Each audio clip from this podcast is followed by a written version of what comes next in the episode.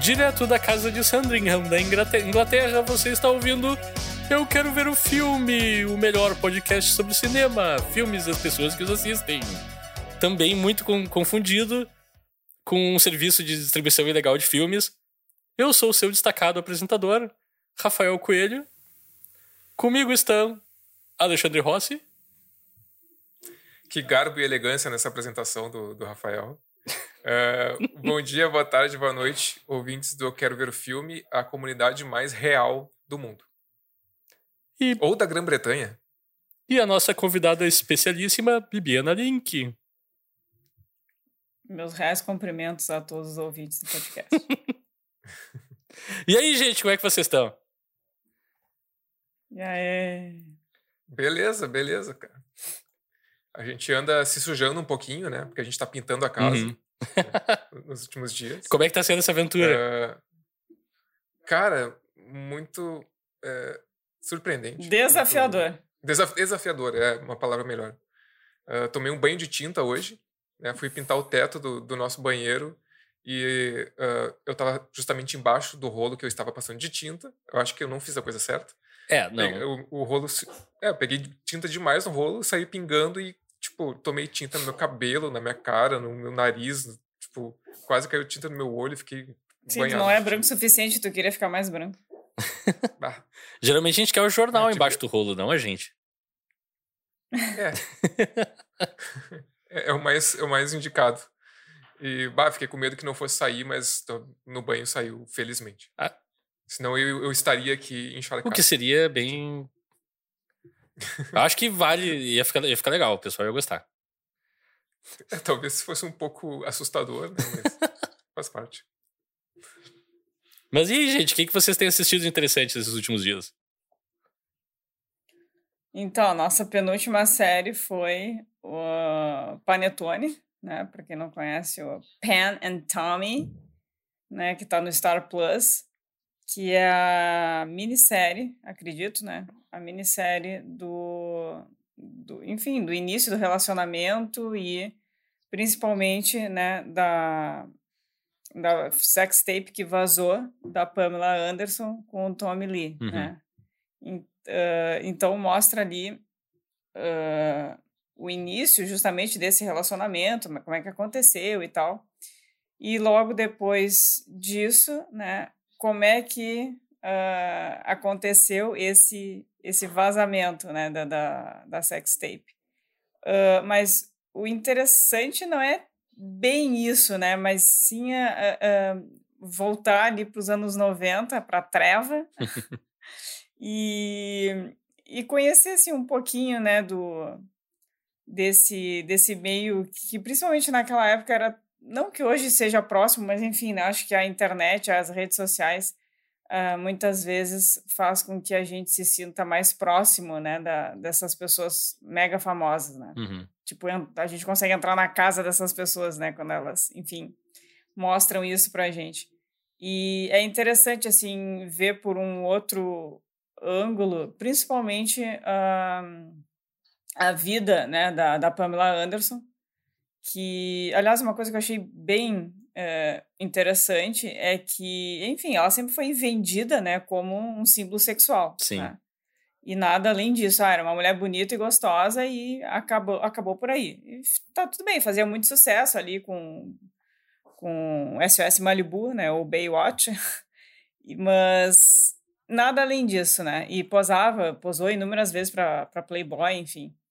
Uh, mas conseguir olhar através disso, entendeu? Através dessa dessa imagem que criaram dela, né? Porque, uhum. enfim, sempre foi vista como só isso, como se fosse uma mulher extremamente vazia, que não tivesse nada a oferecer. E, né, enfim, não não é só isso. E, e ele também, que, enfim, para mim ele ele nunca me chamou assim muita atenção, não que ela me chamasse atenção, mas é, enfim, ela ela tinha ali uma aura, né? Tinha, uma, tinha um Sim. tipo um foi foi criado um mito, né, é, em volta ali da da Pamela Anderson. E ele, na verdade, eu conheci ele através dela na época, né, quando deu esse vazamento, porque eu nem curtia a banda que ele fazia parte também. Ah, eu ouvia muito e... Motley Crue na época. É. Eu não conheço muito. Ah, é hard rock Eu de primeira. quase Ele nada. tocava bateria de cabeça pra baixo, bateria gira, voa em cima da plateia. É um, é um espetáculo. Nossa, é, ele é é assim, pelo que deu pra perceber, ele é uma pessoa assim bem excêntrica, sabe? Muito Uhum. intensa, sabe? Então, eu, e, e- mas é bom ao mesmo tempo porque ele é um cara muitas vezes escroto, sabe? Ah, e, e até um pouco agressivo, assim, meio violento, mas não com ela, sabe? Uhum. E, e é bom, é, é legal ver essa dualidade, sabe? Ele não é assim um, eh, um, um personagem só que tu detesta, sabe? Ele tem ali uns traços eh, de humanidade que eu acho interessante também. Ah, mas enfim, acho que vale a pena assistir, né? E, e enfim, todo ali o desenrolar do, do de como aconteceu esse vazamento, né? Os primórdios ali da internet, ah, como ah, souber utilizar bem né, esse meio para divulgação. Não, não, não é que tenha vazado na internet, mas enfim, acho que precisa Sim. assistir para ver. Mas a internet ver- ajudou bastante. É, na verdade, o que vazou foi a fita mesmo, Né? né? Foi, foi Sim, foi a fita mesmo. É que depois Ah. passaram pra alguém digitalizou, daí foi o primeiro fenômeno desses, acho, na internet. Foi o É. primeiro grande. É, e eu, eu, não, eu não sabia disso também. Eu fiquei sabendo pela minissérie, que vazou primeiro a fita e depois eles, os Sim. caras passaram pra, pra internet. E até eu hoje a gente chama de sex tapes. episódio. É, é por causa. É, porque na Hum. tradução literal é fita, né? Exato.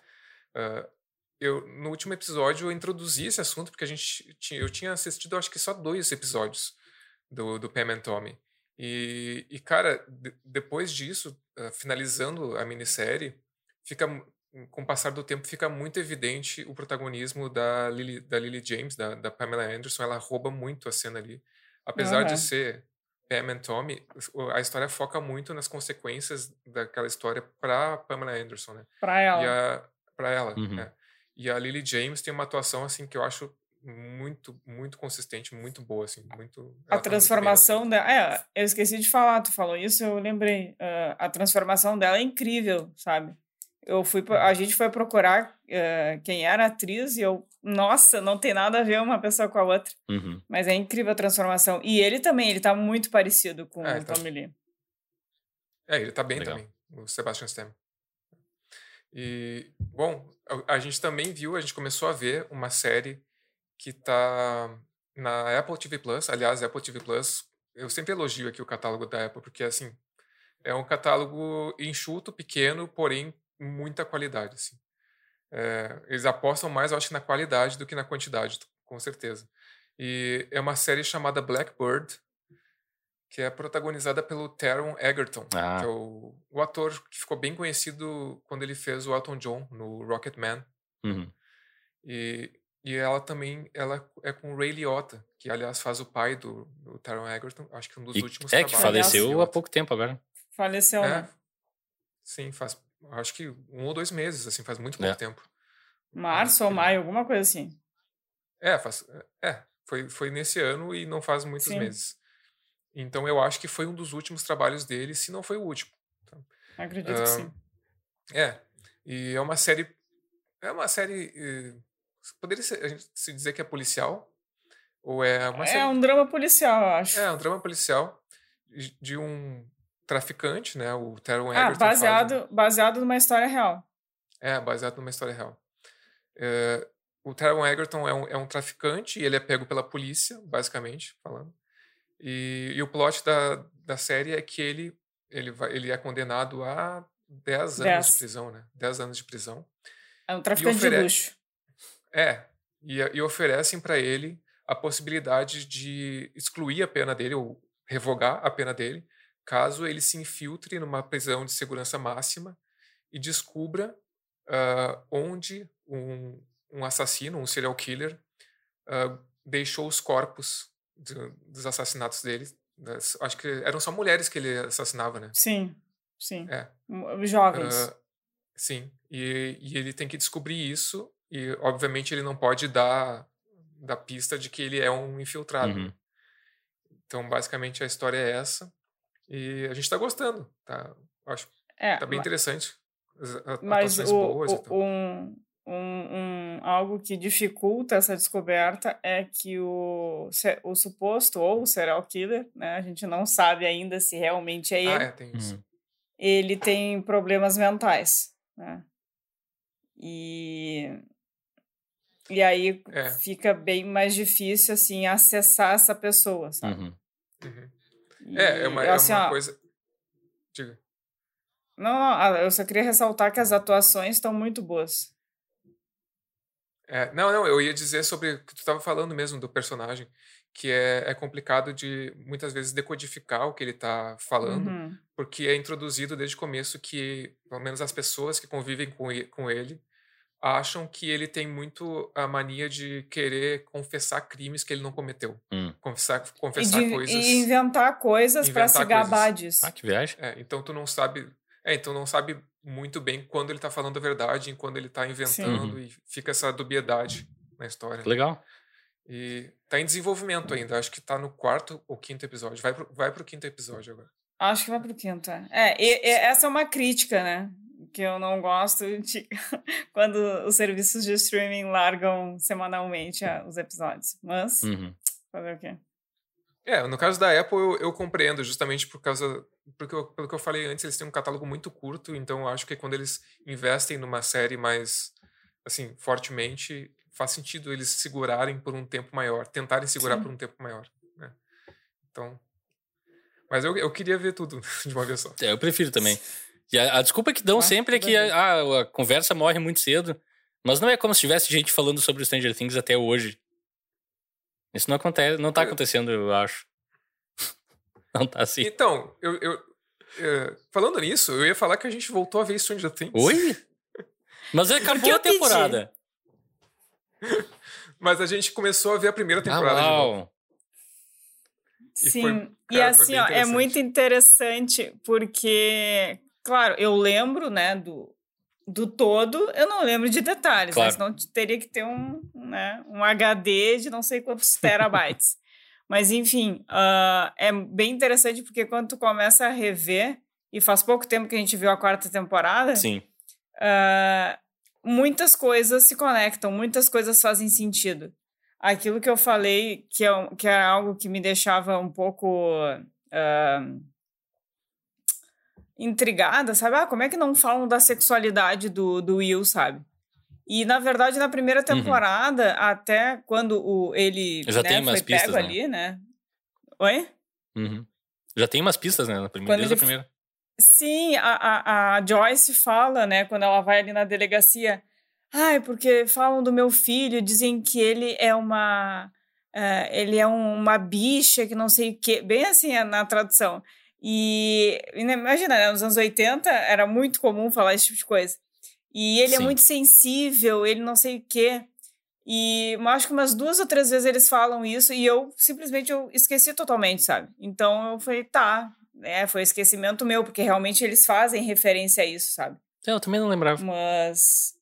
É. E outras coisas, enfim, né? Não relacionadas ao Will, enfim, do- de modo geral. Sim. ah, algumas falas, sabe? Tu com- começa a, a conectar com coisas futuras. É, é bem interessante, por isso que que a gente massa. tá revendo. Sim. Ah, e, e algumas coisas. Pois é, tem algumas coisas que funcionam melhor. Eu tava até discutindo isso hoje com a Bi. De que eu, eu, eu, eu falei pra ela, pá, cara, eu não sei se eu não acho a quarta temporada melhor que a primeira. Mas é aquela coisa, eu acho que elas, elas acabam sendo equivalentes porque elas têm forças diferentes. assim. A primeira tem Aham. muito a, questão do ineditismo, sabe? Tu Sim. tá descobrindo tudo, né? E algumas coisas funcionam um pouquinho melhor. A relação entre o Mike e a Eleven funciona bem melhor Muito na primeira boa. temporada. Sim, na última que- tá péssima, desculpa. É. É, o Finn Wolfhard já era uma pessoa Exato. suportável na primeira temporada. E isso mudou. Sim, é, eles, eles têm química, sabe? Uhum. Eles funcionam ali. Depois parece que são dois estranhos que, sabe, Sim. mandaram ficar junto. É. É, e tem, tem coisas que eu, que eu lembrava bem. Por exemplo, o Dustin continua, continua igual e Ah, sim. continua ótimo. Assim. o Lucas, no início, assim, até virar a chavinha, ele é muito insuportável. Muito. Aí depois, eu acho que na metade da temporada, ele, né, ali a personagem, né, dá um, dá um clique, ok, eu estou fazendo, eu estou sendo babaca, Sim. sabe? Ah, isso é legal. E- É. É, o Steve. Aliás, uma coisa que eu não comentei e eu achei esquisito. O Steve, ele tem uma transformação muito rápida na, na primeira Muito temporada. rápida. Tipo, dá um estalo nele, ele, ele passa de babacão, assim. é, aquele babacão estereotipado, Sim. do, sei lá, o, o líder da turma, o, o popular, o garoto popular. Exato. Daí, daqui a pouco ele vê, ah, eu acho que eu. Eu acho que eu sou um babaca. Vai lá e pede desculpa. É, tipo, mas, se- basicamente mas se. É, eu acho que dá até um- uma aliviada porque ele anda com dois babacas, né? Que é aquele casal. Sim. E aí eu já não sei se, se ele é babaca por natureza ou ele é um babaca influenciável, sabe? Por ser influenciado pelo, pelos Ah, dois. Eu não sei, cara, Então- porque ele se, ele se apresenta como o popular ali, né? É, Mas bom. pode ser. E pra, Ah, foi- É, agora a gente está tendo um momento, esse, esse- essa discussão serve como complemento para quem não ouviu ainda, vai na feed lá, procura. A gente fez eh, um episódio Ah, é? especiais da parte 1 e da parte 2 da última temporada do Stranger Things, que a gente fala em detalhes dos personagens e aqui a gente fez um remember assim rapidinho. Então, se tu curtiu Uhum. essa conversa e quer ouvir mais, tem mais sobre Stranger Things. Aliás, eu só queria registrar aqui que eu acho que a, a Max. Não vou falar nada. Deixa, deixa pra. Escutem o episódio de Stranger Things, mas, porque eu ia dar um spoiler muito grande. É, sem, sem Eu spoiler tenho uma aqui. opinião formada sobre isso. So- eu tenho uma opinião formada sobre a Max. Eu não vou falar. É, sobre a primeira temporada a gente pode falar abertamente, que acho que já saiu faz muito tempo, mas da quarta Sim, ainda né? é muito recente. Eu baixo o moratório. Então, então assistam. E, Enfim, aí, é, é isso que vocês assistiram? Tem mais alguma coisa? Uhum. É só o momento eu quero Não, ver a série. Alexandre. É só o momento eu quero ver a série. Só. Na verdade, foram dois, né? Na verdade, assim, a gente. Como a gente vê as coisas todas junto, Sim. Então a gente meio que dividiu. A, Não, gente, claro, com- a gente claro. combinou a nossa pauta antes de começar É. o Não, podcast. então, mais, mais ou menos foi isso. Na verdade, são três séries, né? Porque a gente, a gente começou É a, vendo Pam and Tommy, depois a gente viu. A gente tá vendo Blackbird e a gente tá revendo Stranger Things. A gente acabou de ver a primeira temporada de Stranger Things. Massa. E aí, a gente vai seguir. É, eu quero rever também, mas acho que eu vou deixar mais próximo da, da quinta pra, É, faz Uhum. sentido. pra, pra fazer o aquece. Mas pra trazer um pouco. Enfim, o nosso podcast se chama Eu Quero Ver o Filme, a gente fala sobre qualquer coisa, menos filmes às vezes. Mas eu vou falar de filmes hoje. Filmes, né? cine- cinema. Opa. A Boa, sétima arte. Vou trazer pra gente. Por exemplo, eu fui ver dois filmes no cinema essa semana. É, um com um cara estranho ao podcast, que inclusive deveria estar aqui conosco e não tá. Saiu numa missão especial. Ah, a gente esqueceu de falar antes. Leonardo Wittmann tá em, em uma missão, Missão especial. secreta. Não, ele tá difundindo a marca Eu Quero Ver o Filme em outros Exato. continentes. Que é importante, a gente precisa. Daí a gente foi. ah, eu e ele fomos no cinema ver o Telefone Preto. O novo filme do Scott Derrickson, diretor do Sinister, que a gente também fez um episódio. Vai ouvir lá, que é um episódio divertido e acho que as pessoas. Enfim, vão gostar. Ah, mas o Telefone Preto, que é um filme sobre um guri que é raptado por um cara chamado The Grabber. E ele acorda num quarto que só tem uma, um, um colchão no chão e um telefone na parede que está desconectado. O telefone é preto Uhum. e eventualmente o telefone toca e coisas acontecem. Mas, cara, eu achei assim. Achei super. eh, por falta de uma melhor palavra, refrescante. Um filme que não se conecta com nada, que acontece, tem começo, meio e fim. Não tem nenhum gancho pra mais nada, digamos assim, sem fazer spoiler. É só uma história completa dentro de si. Não é uma ameaça ao mundo. Tipo, é um filme bem pequeno, bem, bem feitinho, bem escrito, muito bem atuado. Tem o elenco mirim, é sensacional. Tipo, o personagem principal tem uma irmã, a irmã rouba o filme praticamente. Sim. o personagem principal também é muito bom ator. O, o vilão, isso não é spoiler, que tá no trailer, é o cartaz do filme, que é o. Qual é o nome do ator agora? O, o Ethan, Ethan Hawke também tá muito bem. Tá, ele tá- faz um personagem com um pouco, alguns. Mas ele não aparece, né? Tipo, o rosto dele não aparece, ele tá sempre de máscara. É spoiler eu falar isso? Será? Não, ele aparece, ele aparece. Não, Aparece, ele tá no trailer, tá no não, é trailer, que- ele aparece. É que nas, nas divulgações ele tá. A maioria Sim, a maioria de tempo tá de máscara, mas É. no trailer aparece ele sem máscara também, então não é, não é spoiler. Uhum. É, e se- segundo o Leonardo, o melhor filme que ele viu até hoje é neste No ano. cinema. É Sim, verdade, eu gostei também. Não sei se é o melhor, mas eu gostei muito, assim. Achei um filme surpreendente, interessante. A história é bem É, contada, ouvi- as cenas são legais. Diga. Eu ouvi duas boas críticas, uma né, mais forte do que a outra. Não dizendo que o filme era excelente, mas era um bom filme. É, eu tô mais nesse. E, e falaram muito bem também das atuações eh, infantis. Uhum. Juvenis, enfim, né? É, e assim, é um filme que a certa altura também tem uns momentos meio chamalanescos no bom sentido. Tipo, tem aquele clima meio de fábula, assim, que eu acho legal. Enfim, fica a recomendação. Achei um. ba- um... Eu, eu quase disse um baita filme, mas eu não, não chego a dizer um baita. É um muito bom filme. Digamos assim. Aham. Mas recomendo fortemente, vai ver no cinema. Um amigo meu não- detestou e eu tô tentando entender até agora por quê. Eu não consegui falar com ele direito ainda. E daí, tá, por falar em filmes que não se conectam com nada, agora a gente vai pro momento Marvel, que se conecta a tudo e é aquela coisa. Eu fui ver o novo filme do Thor, Amor e Trovão. E aí, Oh, não. Taika Waititi. Oi? Taika Waititi, Guns N' Taika Roses Waititi. e trilhas. Cara, eles baixaram o DLC do Guns N' Roses pra esse filme. Como assim baixar esse Chu- DLC? Chuta quantas músicas do Guns N' Roses tem na trilha sonora. Não faço ideia. O normal seria uma, né? Tem, tem no trailer, pelo menos. Sim. Às vezes tem duas, ok. Esse tem quatro. Nossa. É muito Guns N' Eu sou fã de Guns N' Roses. pra que dar palco? Pra que dar palco pra, pra Axel Rose? Me diz. Eu sou fã de Guns N' Roses e não tava merece. cansado a certa altura. Então, pra te ter uma ideia. Ah. Eu achei o filme, assim, é o problema... Sim. Tipo, o último filme do Thor que o Taika Waititi fez, que é o Ragnarok, que foi o primeiro com esse Uhum. tom mais de comédia pro Thor, que estourou e virou um grande sucesso, blá, blá, blá. Esse segundo sofre, de, assim, de todos os excessos eh, decorrentes do primeiro, assim. Tudo que acontece no primeiro meio que tem uma reprise nesse, de alguma maneira. Primeiro tinha uma cena muito legal com uma um trupe de teatro, que era o Matt Damon, o Sam Neill fazendo... Re, reencenando cenas do, dos outros filmes do Thor. Nesse filme tem uma cena de teatro, mas ela é maior do que no, no Ragnarok. Esse filme tenta fazer piada o tempo inteiro. Pra mim, nenhuma funcionou. Eu saí assim, sem dar. Eu, pra não mentir, acho que eu dei risada umas duas vezes. Sim, achei um filme muito monótono, muito repetitivo em termos de ideias. E sei lá, nada, nada muito interessante, assim. O Christian Bale, como. Como é que tá. Hum? Como é que tá a Natalie Portman no, no, no filme? Ela tá mal utilizada. Ela botaram ela, tipo, parece que o Taika Waititi não assistiu como ela era nos outros filmes. E tipo, a personagem muda completamente, ela tá, tem até um conflito que justifica que ela mude um pouco. Mas não não, não sabe, não, não funciona. Ela como Sim. tá no trailer, super heroína como a Thor, até é legal. Só que não acrescenta, não dão muita coisa pra ela fazer, ela só tá nas cenas, tá ligado? É, a ge- a gente viu que ela fez uma preparação muito especial pra esse filme eh, corporal, né? Sim. Porque ela é muito magrinha, né? Tipo, o biotipo dela sempre foi assim.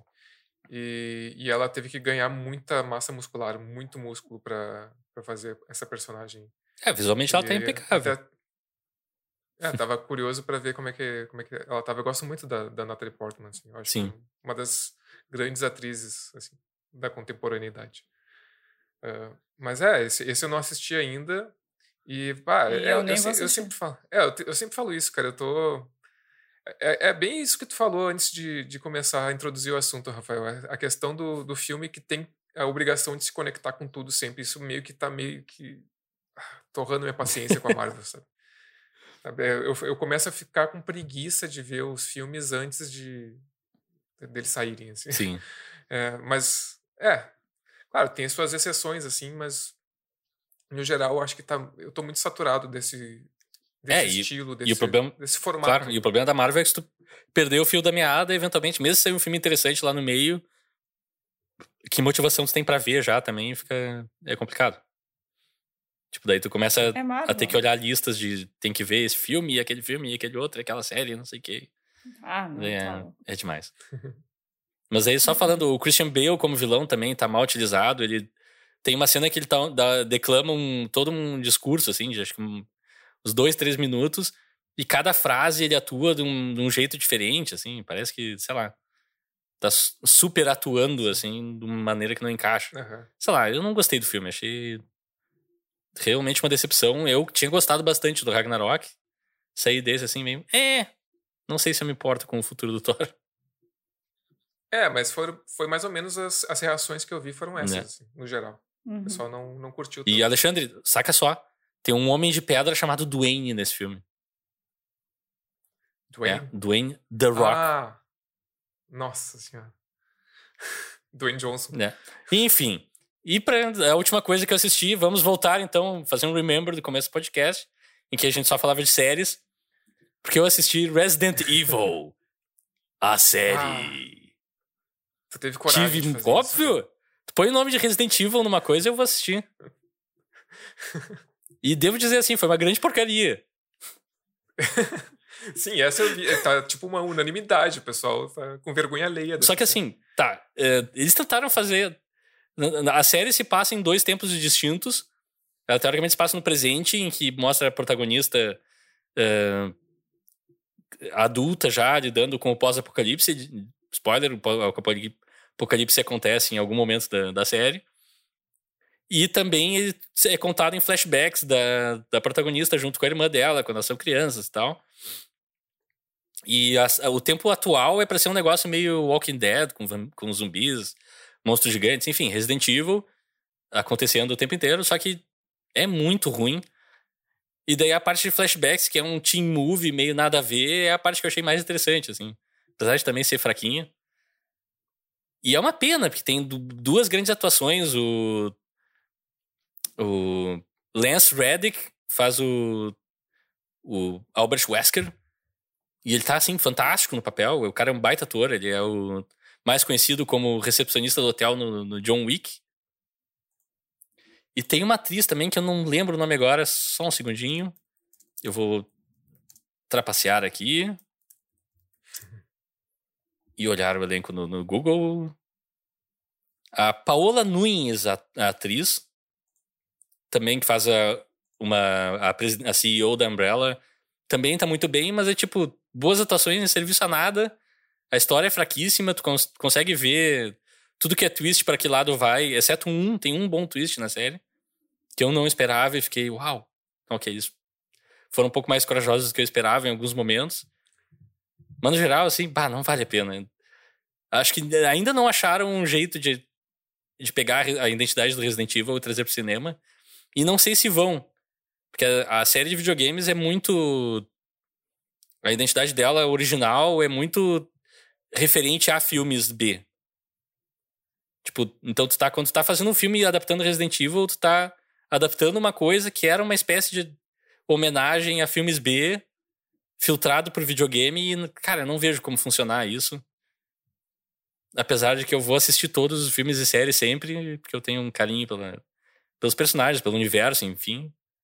Mas, pá, é, é triste. A vida de fã de Resident Evil no cinema tá, tá tensa. É. Apesar que os filmes antigos com a Mila Jovovich eu sou defensor e gosto. São horríveis, Sim. horrorosos, não vou defender eles nunca, mas são divertidos. Não, e o- os jogos eu Ah, sim. gostava muito, cara. Eu, eu não ouvi muitos filmes, assim, muitas adapta- adaptações e, tipo, eu, eu, eu sei que o pessoal fala que, que nenhuma deu muito Não. certo, assim. Mas os jogos eram sensacionais, Sim. assim. Eu, eu gostava muito. Principalmente os do, acho que na época do PlayStation 1 ainda. Resident Evil 1, 2 e 3, PlayStation 1. É. o que tinha o Nemesis, são os melhores até É. hoje. Uhum. Depois tem o 4, que é legal. E, enfim, não, isso não é um podcast sobre jogos. Ainda. E a não ser que alguém tenha algo mais a declarar, nós podemos fazer a nossa pausa esperta para os reclames para depois falar e voltar a fa vol- voltar para falar voltar para falar do filme Spencer, que é o filme da semana. É, é isso aí. Acho que é isso. É isso? Energia baixa hoje. Já voltamos com energia mais alta, eu espero. Sobe música. Já, que- já que o Leonardo não tá aqui.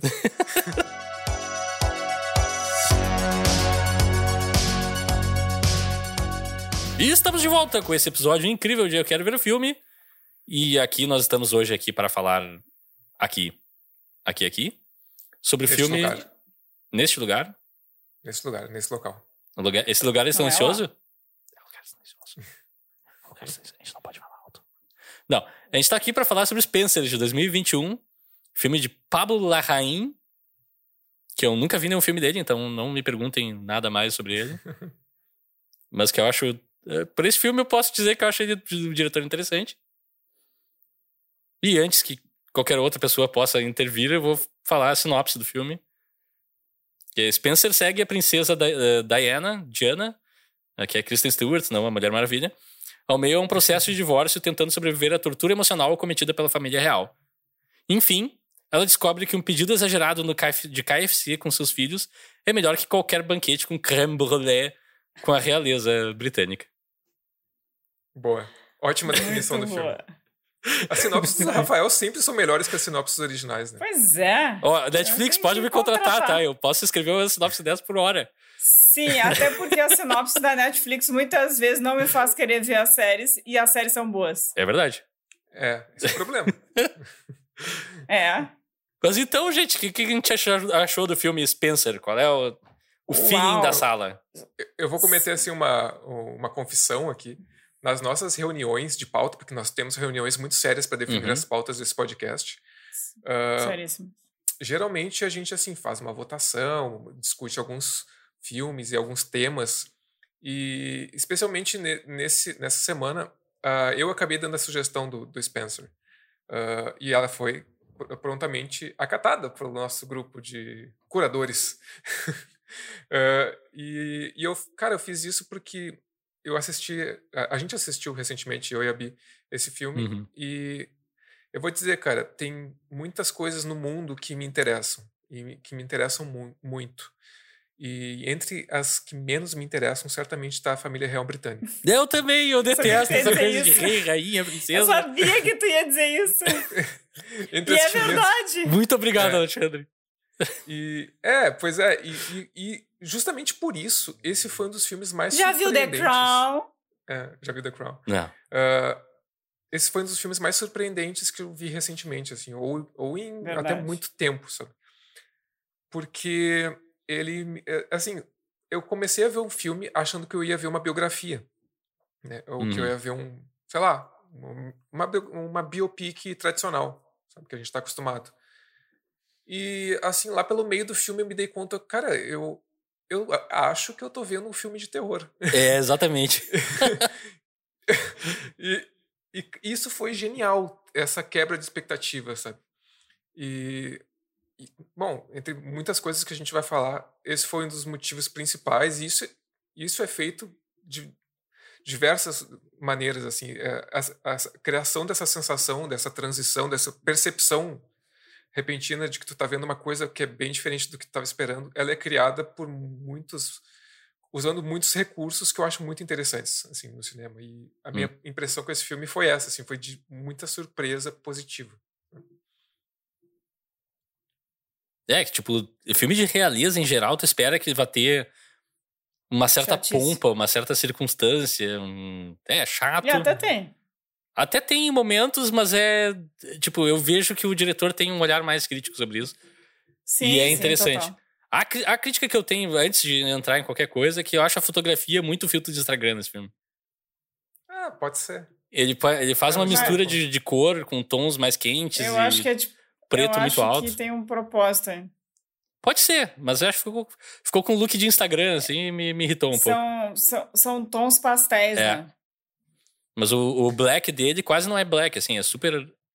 é, pra- desculpa usar termos técnicos, é, tipo, no tratamento de cor, geralmente a gente pode setar o, no- o nível de, de, de preto, de- que a gente chama. É tipo, quando algo é preto, se a, se a cor dela. Não é preto, não é cor, mas enfim. é, se vai ser preto mesmo ou se vai ser algo acima. Por exemplo, na minha webcam, o preto aqui é azul. Hum. E no, na do Alexandre é mais preto, por exemplo. Daí tu pode setar isso. Uhum. Nesse filme tá super alto, assim, tem momentos que o preto é verde. E várias coisas esquisitas, assim, esquisitas, entre aspas, tecnicamente erradas. Mas enfim, é estilo. Eu discuto, acho meio nonsense, assim, mas ok. é, pode ser mas a- a- no geral a direção ali a escolha dos enquadramentos dos, dos, ah, não. dos movimentos de câmera. Visualmente ele é Ah. inacreditável. Tipo, É, visualmente. nesse, em- a composição de quadro desse filme é belíssima o tempo inteiro, eu acho. Sim, exato. Eu, o que eu ia falar, eu acho. Isso, que- isso que eu falei, das, das escolhas de enquadramento e tal, movimento de câmera, isso se chama decupagem, que eu até já falei num, num dos outros últimos episódios. É. A decupagem desse filme, essas, essas escolhas, né, definições, eu acho muito bem feita. E, eu, na verdade, mais do que isso, eu acho que a, a direção do Pablo Larraín me surpreendeu muito, assim. Até porque eu tinha visto pouca coisa, acho que só tinha visto No, dele, que é um filme com o Gael Gar- Garcia Bernal sobre, bom, contexto político no, no Chile e tal, uma... É outra, outra história, Uhum. mas eu não conhecia muito. E, aquele, e, o, e o filme que eu tinha visto dele é um filme com uma proposta estética muito específica. O No é um filme em 4x3, com uma estética muito tipo VHS e tal. Ah, mas esse aqui é uma decupagem muito bem trabalhada, assim, e um, um domínio do conceito muito grande. Uma das primeiras coisas que me chamou a atenção foi a trilha sonora. Uhum. Antes de, de ter essa de ter essa transição na minha cabeça de que eu, essa- esse estalo que eu- de que eu estava vendo um filme de terror, ah, a, a trilha sonora já de cara me, me Essa- chamou a atenção. É uma coisa muito tensa, sabe? É. Eu acho que ela é, na maioria do tempo é, é instrumental, né? Eu acho que é toda instrumental. Sim. E, pesada, assim, e sempre, quase sempre presente, assim, todo, a maioria das cenas com trilha, com trilha, a trilha variando. Né? É muita E- dissonância, muita coisa. A Até- trilha, até só pra, porque tem- só pra constar, a trilha é feita pelo Johnny Greenwood, que é guitarrista da banda Radiohead. Bah, Eu até não gosto muito legal. do Radiohead, mas ele é um baita cara de trilhas sonoras, assim. Também fez o do remake do Suspiria, que é também um belíssimo trabalho, assim. Sim. E ele é muito bom. É. E, bom, eu acho que ele tem, ele tem esse domínio dessa do, do que ele quer falar muito presente, assim. E eu, ach, eu achei muito interessante a forma com que ele utiliza todos os elementos ah, desse local. Eles estão no, num palácio, né? Que, que eu acho que é no país de Gales. né? Ah, eu falei o nome Sim, da cara. casa no começo do filme, do, do- podcast, agora eu não lembro. É, a maioria do filme se passa nesse palácio. Né? É. Onde que é uma festa de. É Sandringham, Sandringham, Sandringham House. Sandringham, É onde a tradição diz que eles têm que passar o, o Natal, é. Boa. E daí o filme são os Ah, três dias bom. do Natal, que, que é o evento, que acho que é o. Um dia antes, a- a- o dia do O Natal Natal, e e o depois. Boxing Day, como eles chamam. Sim. Que acho que é o Ah. Daí, ah, vamos, vamos por partes, né? Acho que a gente começa. Acho que a gente é introduzido pra Princesa Diana entrando no. Desculpa, fala, fala, Viviana. Não, não. Primeiro eu queria falar do que se não fosse por causa de mim, o Xande não teria visto esse filme. É verdade. É verdade? É, porque ele começou a zapear ali, zapear. Enfim, a gente começou a olhar o catálogo de não sei qual streaming. E aí eu É. disse, Acho que tá ah, na Amazon. tem Spencer. E ele, sim. Eu, então vamos ver? E ele, sim. Eu, sim, então vamos É. ver. E aí foi que a gente viu. A gente Princesa viu na Diana? Prime Video. na- é. E Bom, a minha primeira impressão, assim, eu já sabia que não era uma, uma biografia normal, né? Que, que era re- restrito, assim, a, a, enfim, né? A celebração ali do Natal, da tradição da família real e tal. Ahn, mas só isso também, né? Sim. Porque realmente o filme é surpreendente, né? É, é bem impactante, como o Xande falou. Falar sobre a nobreza, sobre a família real, eu acho, principalmente da Inglaterra, porque, enfim, é uma coisa que é muito viva lá, né? Literalmente, Sim. a, a realeza lá existe, né? E. Só que eu lembro que quando eu era criança, né, a, a Lady Di era muito famosa, não só por ser ali da família real, mas pelas coisas que ela fazia e muitas vezes fora um pouco ali do padrão. É, tem uma personalidade mais forte, mais rebe- É, rebelde e- pro nível. É, rebelde, e ainda assim ela era, né? Guardadas as devidas É. proporções, obviamente. É, com esses termos, mas enfim, ela era, enfim, ela tinha sangue nobre, né? Sim. Porque às vezes as pessoas pensam, ah, tá, ela se meteu na família. Não, ela também era ali, né, da, da família real, era um dos braços ali da família real. Então ela era tão nobre quanto, né, Sim. a família ali da, né, da, da senhora Elizabeth, mais conhecida como velha chata. E, Mas enfim, o filme, é, para mim, foi muito, muito surpreendente, uh, porque, sei lá, eu acho que consegue concentrar, sabe, na, naquela, sei lá, são quantos minutos? São, são duas horas de filme por aí? É, duas horas, acho que quase, quase gravado. É. 120 uh, minutos. Ele é muito sucinto e, ao mesmo tempo, muito, muito rico, sabe, muito profundo.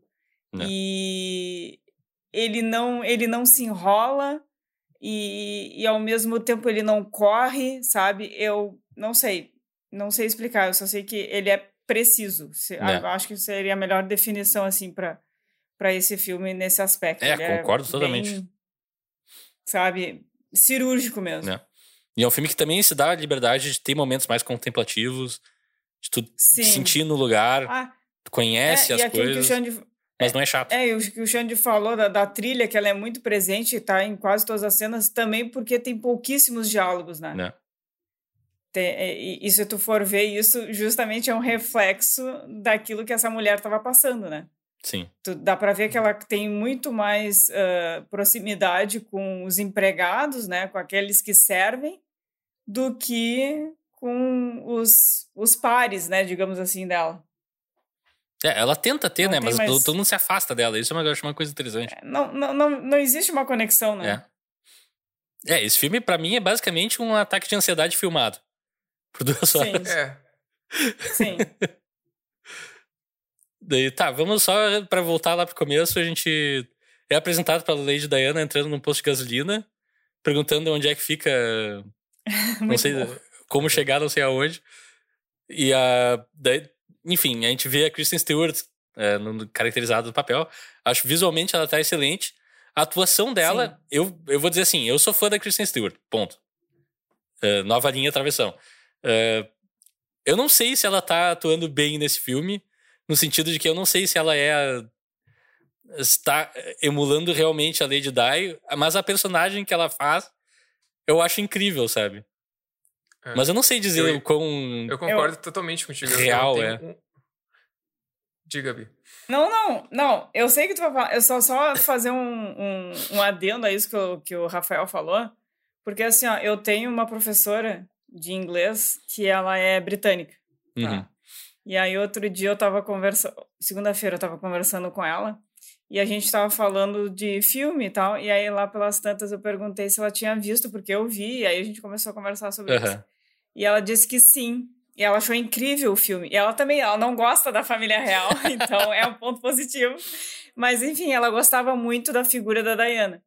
E aí eu perguntei, é difícil para uma pessoa que não é nativa, né, saber se o, o sotaque, enfim, uh, uma pessoa que realmente existiu está fazendo é, direito, né? E ela disse o sotaque tá incrível. O sotaque não, enfim, ela tá... Os trejeitos é, e coisa. Rep representando ali, né, uhum. o, o, o, inglês britânico, ainda mais porque eles chamam de posh, né? Quando é o inglês ali da realeza, é, que é uma coisa mais alta. polida e tal.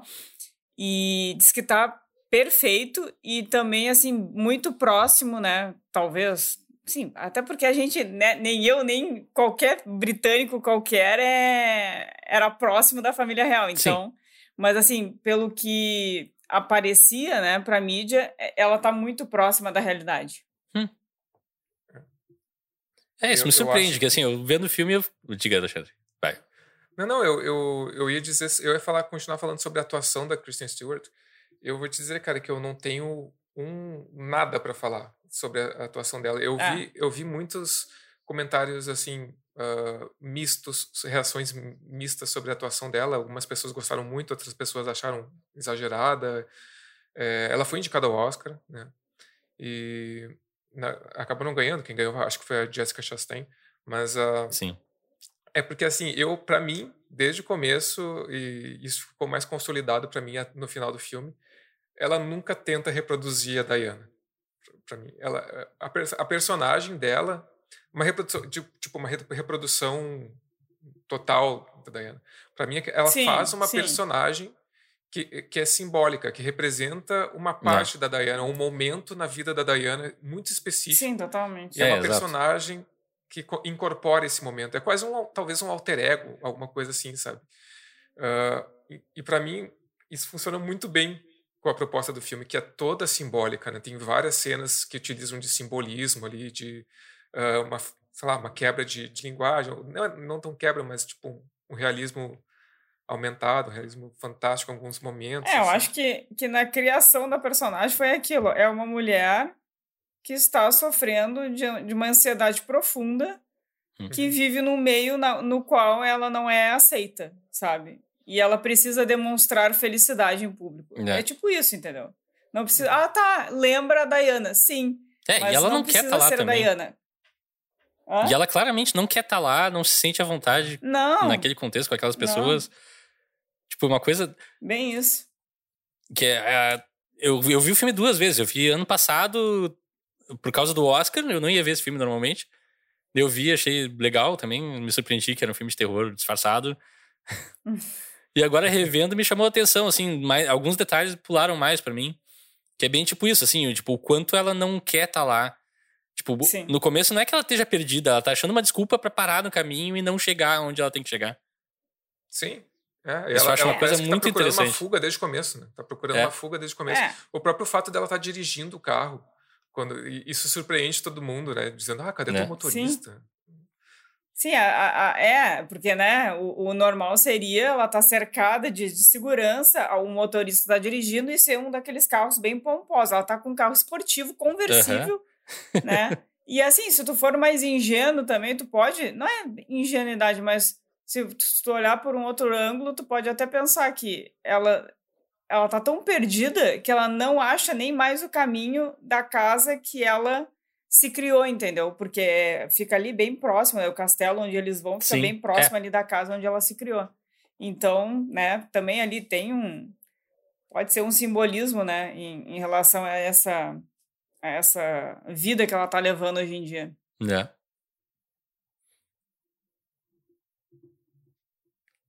Quem, quem vai? Não, eu achei que o Alexandre estava com uma cara de que ia falar e eu fiquei. Vai, não vai, vai, não vai, vai, não vai. não, não, não. É, é isso. Eu, tava esperando tu, tu seguir aí. Não, também outra coisa que eu acho legal, o filme começa, na verdade, a primeira cena, agora eu lembrei, é, é o pessoal do exército entrando na cozinha, onde tem uma placa enorme uhum. dizendo não falem, ou falem baixo, Sim. eles ouvem tudo. Tipo, é uma coisa que fica já, opa, que lugar é esse? Uhum. E é o exército fazendo uma como é que é? Uma. Um jantar de luxo. Não, não, não é o jantar. Eles estão só revistando o lugar, ver se tá tudo ok. Ah, sim. Averiguando tudo. E daí corta para um plano que é o exército indo, saindo da cozinha e o exército de cozinheiros entrando, que assim, eu acho espetacular, assim. Tipo, como se fosse uma troca da sim. guarda. Tipo, ah, esses caras são da segurança, esses caras são da cozinha. E é tudo uma operação, sim. é tudo uma coisa grandiloquente. E Outra, uhum. esse é o subplot para mim favorito do filme, que é a, a, cozinha. Toda vez que tem uma cena do cozinheiro, que o ator é fantástico, eu adoro Muito aquele bom. cara, e ele recitando os pratos que eles têm que fazer. É muito engraçado. Ah, a gente tem que fazer o prato tal, creme brulee. Pra ele é poesia. Com a, a fruta não sei o que, que cresceu na árvore de não sei quem. E, uhum. cara, é uma coisa surreal, assim, eu achei fica bem separado esse sub, submundo dos trabalhadores mesmo, Sim. do mundo que a realeza vive, que quando chega tu tem que ser pesado e quando tu ah, sair tu tem que ser exatamente um quilo mais pesado para mostrar que tu Sim. te divertiu vendo, uh, dentro da festa. É, então, isso daí me faz pensar em duas coisas que eu queria falar, né? Primeiro, uh, que mais uma vez, como eu tinha falado antes, né? Uh, assim, ela tá, tá passando por distúrbios, né? Enfim. É, ela tá é, de ansiedade, né? Alimentares e tal. E só que é perceptível que, que não é o tempo todo, não é toda hora, né? Tanto uhum. que de madrugada ela desce, ela sim, ela sente fome, ela é uma pessoa normal, ela acorda de madrugada, ela tem insônia, né? E ela vai lá e começa a fazer como qualquer pessoa normal atacar a geladeira à noite, né? Ah, para mim isso é muito linkado com vê... ansiedade mesmo. Sim, e ali tu vê que, tipo, uh... não sei, ali ela parece uma pessoa verdadeira, entendeu? Ela parece uma pessoa real ali. Uhum. Uh... Desculpa aí o trocadilho, ela é uma pessoa real. e no jantar, que é justamente o momento, né, que tu tem que sentar e comer e fingir que tu tá com fome e fingir que tá tudo delicioso, apesar de eu achar que está delicioso. Provavelmente estava uh, delicioso. Não não apetece, entendeu? Não, é. não, para ela não é um momento assim uh, orgânico para fazer aquilo. E é, é que, é que no jantar eu gosto, ali, eu gosto muito daquela cena.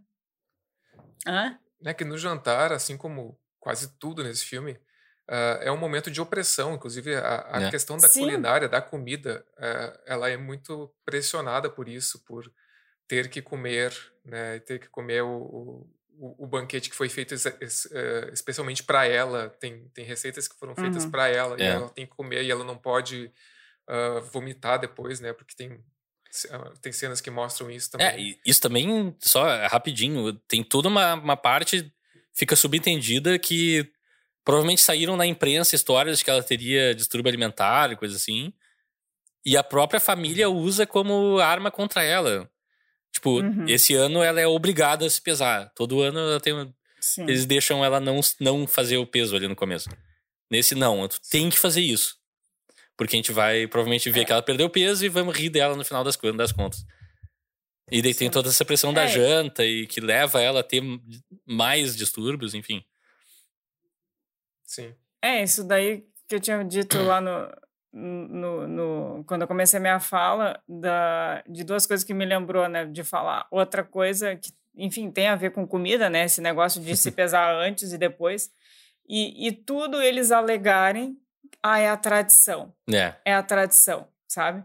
Como se não pudesse se contestar a tradição, né? Como se fosse algo errado, né? Uhum. Daqui em diante não vamos mais fazer assim, porque, né, a gente... Porque sempre foi feito assim. É, analisou e viu que, enfim, as coisas podem mudar, entendeu? Não é por isso que a gente vai deixar, enfim, de, sei lá, louvar o nosso país ou, enfim, as nossas, a nossa cultura, uhum. sabe-se lá o que queira uh, representar isso, mas e sempre vem, né, então, com esse argumento, não, mas é a tradição, é a tradição.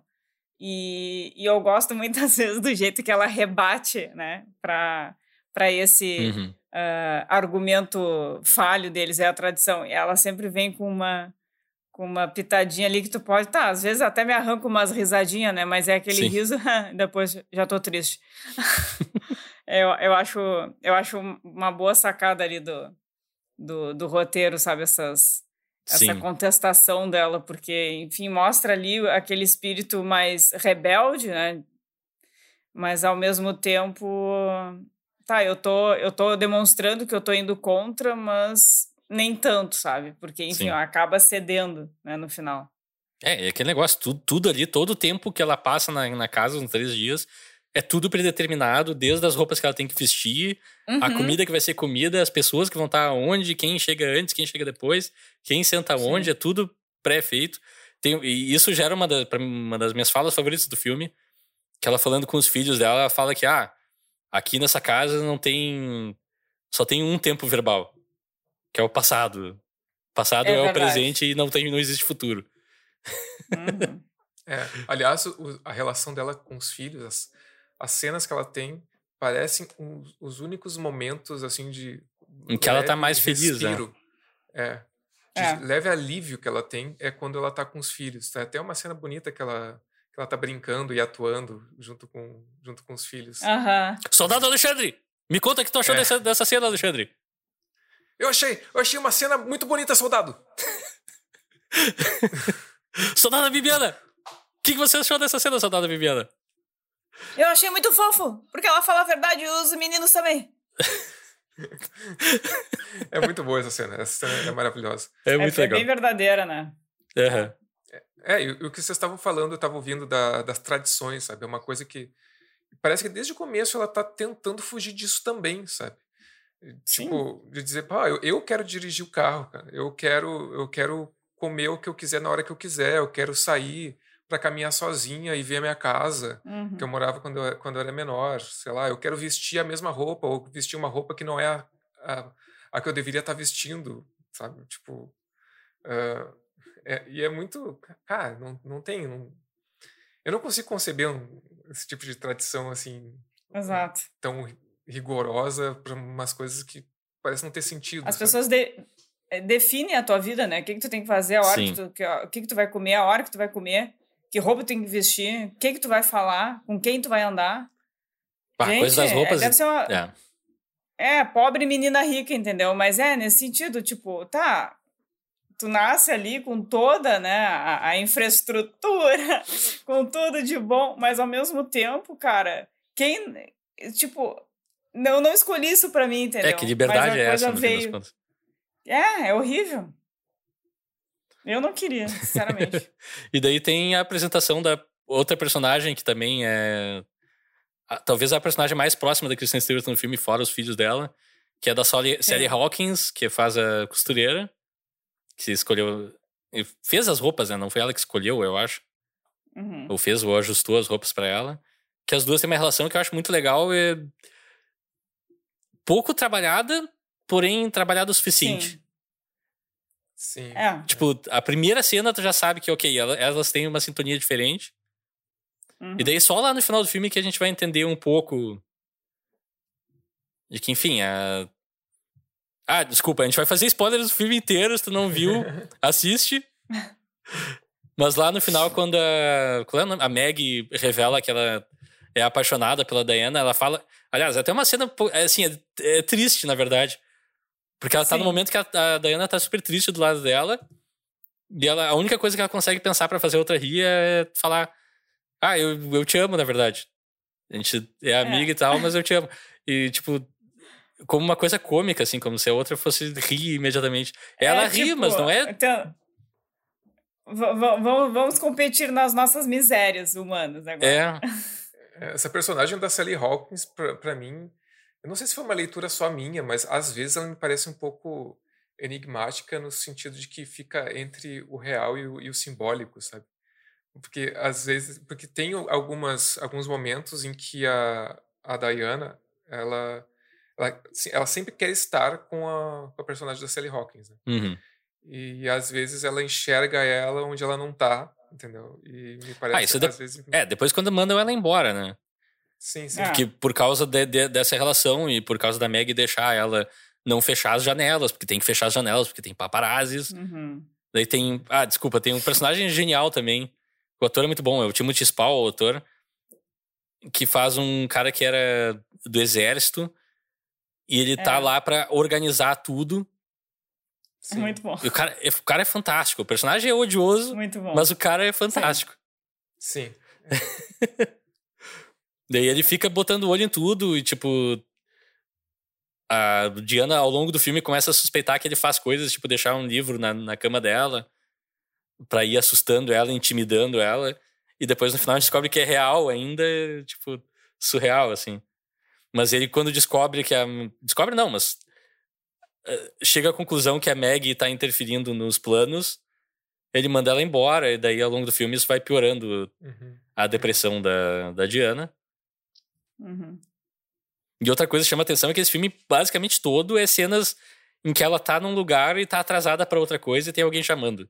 Sim. Tipo, eu passo o tempo inteiro nervoso vendo esse filme, apesar de gostar, porque é uma coisa que, uma das coisas que mais me irrita é quando eu tô fazendo uma coisa e tem alguém, não, vamos, vamos embora, vamos fazer outra coisa, vamos fazer, sair, ou tá na hora de comer, ou tá na hora de fazer não sei o quê. Eu, putz, não, só me Sim, sim. deixa.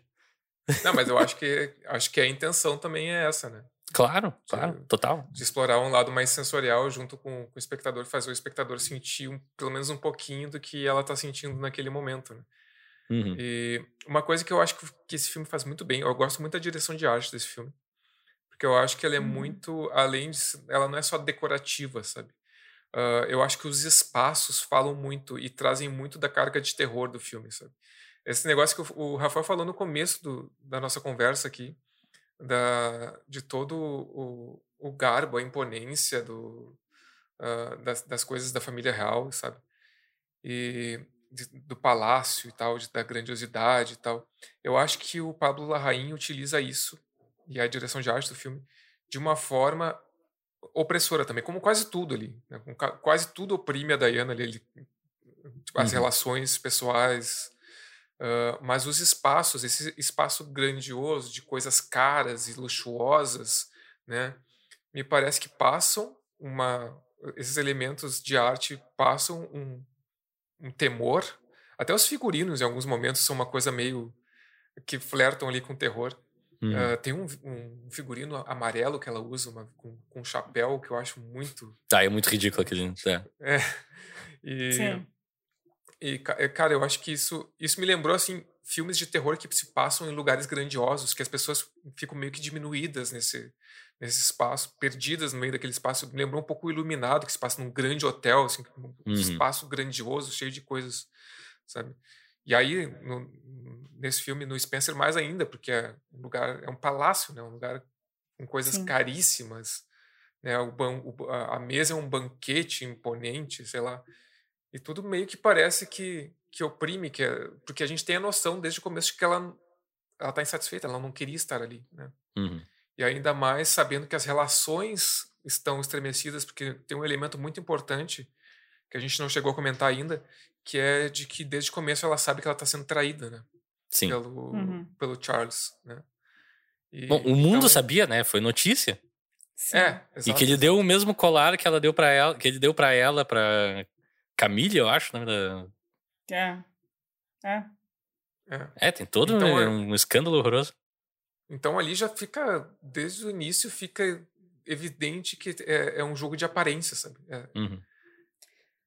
É, até o próprio casamento, né? Se eu, eu posso estar errada, tá? Mas, enfim, eu, eu sei que eu li isso daí na morte dela, então faz muito tempo, acho que ela morreu em 97, né? Ah, que o casamento deles, né? Enfim, foi um arranjo. Aparentemente ela gostava dele na época, né? Uhum. E só que ele já tinha a Camille como namorada, né? Namorada, porque enfim, não podia mostrar para o mundo que era namorada. Sim. Então ela já era amante antes de ser amante, Bah. né? E, e durou, entendeu? Durante todo esse tempo. E assim, é horrível traição, né? É horrível. Porque geralmente é o homem que trai, né? Então, além da, da- da- do próprio ato, tem o machismo aí embutido, né? Só que se tu for assim pensar friamente nesse caso, cara, É diferente, Não- é. Eu não, não chamaria nem de justificando. traição, na verdade. Mas é diferente, sabe? Porque assim, ó, pensa também na vida. Não tô querendo passar a mão na cabeça do, do Charles, pelo amor de Deus, mas pensa. não, mas ele também tu- tá sendo tu tem- forçado. Porque a vida que ele Exato, quer é outra. sabe? Tu vai ter que passar a vida inteira com uma, com uma mulher que tu não ama, sabe? Porque tu foi forçado. Eu acho que o, o, o problema é que ela, enfim, né? Mulher e tal, e se apaixonou pelo cara, até onde eu lembro, ela era apaixonada no início ali por ele, e depois Sim. viu que o cara não tava nem aí pra ela, era só realmente aparência. E ela foi perdendo o encanto. Mas o problema é que ela era apaixonada por ele e, e era mulher e tinha todo aquele Sim, sim. negócio, né? E, e, e, e era muito vigiada pela imprensa e ele meio que, né, faziam é, vista grossa e não, não, não, ele não, não tem ninguém ou sei lá, se tem, ah, ele é um homem, ó, é carne fraca, É. sempre, né? Aquela mesma Sim. história. Ah, não Mas sabia dessa deve história. ser ruim, entendeu? Não, não sabia dessa história do, do Charles com a, a Camille? Né? É, eu posso estar errada, é. que, te- que começou antes do casamento, É. mas eu sei que é de muito, muito tempo esse não- negócio com ela. É, mas Tanto isso vai- Hoje em dia eles são casados. né?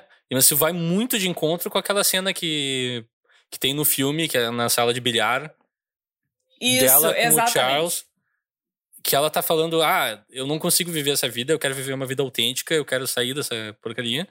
Ele diz, não, não importa, tu tem que fazer o que eles querem e tu é duas pessoas, tu é a pessoa na frente das câmeras, Exato.